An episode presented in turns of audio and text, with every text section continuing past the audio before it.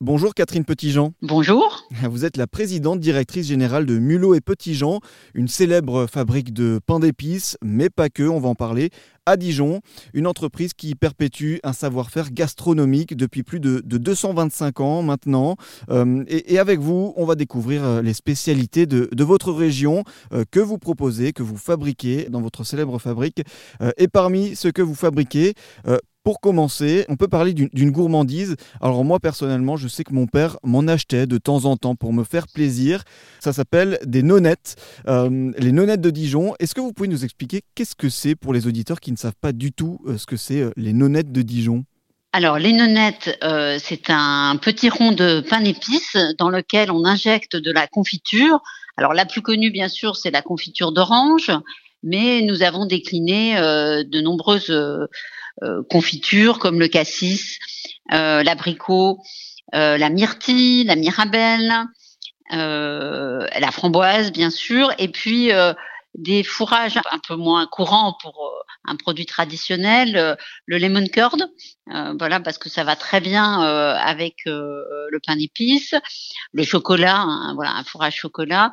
Et puis récemment sur ce qu'on appelle nos mini nonettes, nous avons décliné une gamme de nonettes. Alors on appelle ça salé, c'est pas tout à fait salé, mais c'est mélange sucré-salé avec une confiture d'oignon et également euh, un fourrage pois chiche-menthe.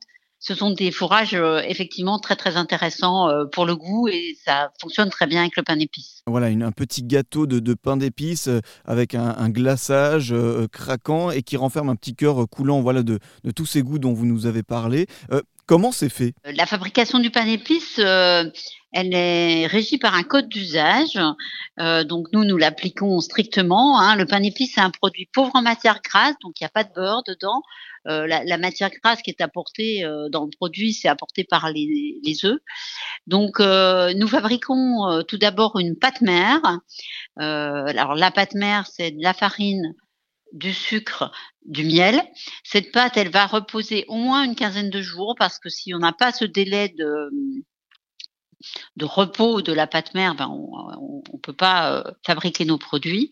Et après, euh, voilà, cette période euh, d'attente d'une quinzaine de jours, la pâte va être reprise dans une opération que techniquement on appelle le braquage et euh, on va y ajouter des jaunes d'œufs, euh, les poudres relevantes euh, et effectivement d'autres d'autres produits si on fabrique du, du pain d'épices fruits confits ou du pain d'épices aux amandes. Voilà. Et c'est cette pâte braquée qui finalement va nous permettre de fabriquer le produit définitif.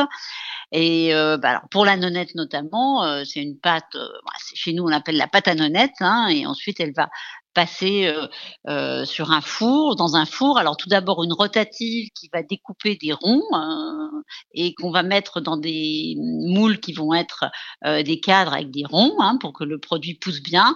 Ça passe dans un four une dizaine de minutes et ensuite elles sont injectées à chaud refroidi et ensuite emballé. Il y a toute une histoire aussi derrière euh, les nonettes de Dijon, c'est ça? Alors les nonettes, bah, c'est un produit très traditionnel. Hein. Euh, bon, les nonettes, pourquoi? Parce que le pain d'épices, euh, comme beaucoup de produits alimentaires, euh, il est né euh, dans les couvents et les monastères et on raconte que effectivement les, les, les nonnettes, euh, enfin les nonnettes en tant que produit étaient fabriquées par les nonnes, hein, comme voilà les, les, les monastères sont à l'origine du fromage, du vin et bien aussi à l'origine du pain d'épices.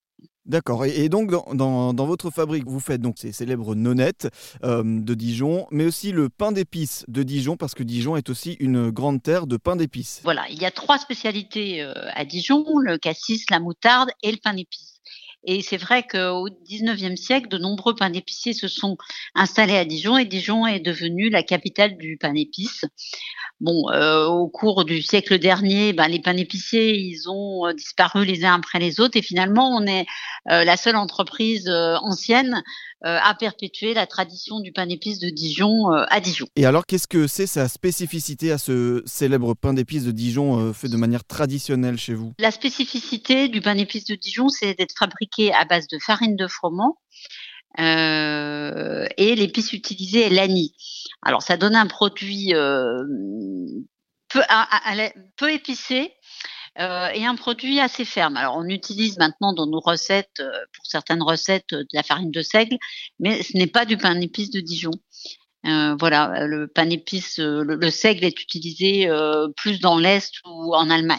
Voilà, donc il y a des caractéristiques assez fortes suivant les régions. En Allemagne ou en Alsace, le pain d'épices est beaucoup plus épicé que le nôtre. Donc plus doux. Et il y a une attache très forte à la Bourgogne. Il y a une vraie identité. Alors effectivement, pour notre entreprise, c'est très fort puisqu'on est installé à Dijon depuis 225 ans.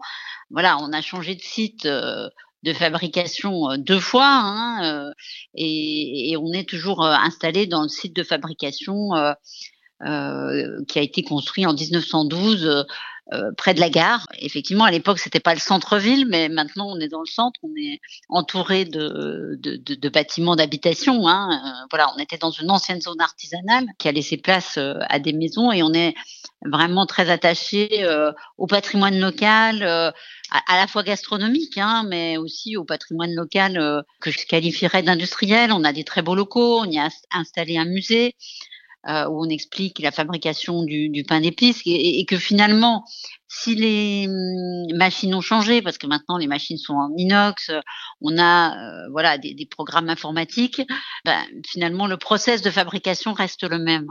Et, et pour moi, le, le, maintien de la tradition est important mais il est nécessaire d'aller de l'avant puisque finalement, euh, on, se doit de continuer d'exister. Ce pont entre tradition et, se projeter dans, l'avenir, et justement, euh, chez Mulot et Petit Jean, vous vous projetez euh, vers un avenir plus écologique parce qu'il me semble que vous avez un objectif aussi de, tendre vers, vers une diminution de votre consommation énergétique. Oui, pour nous, bien sûr, on ne peut pas se désintéresser de ce qui se passe autour de nous, donc on a euh, pas mal investi euh, pour euh, réduire nos consommations d'énergie, mais également d'eau. Hein, ça, c'est aussi voilà, toutes les ressources doivent être finalement utilisées au mieux. Donc, on a effectué des investissements en ce sens et ce qu'on cherche à faire, c'est effectivement éviter aussi le gaspillage alimentaire.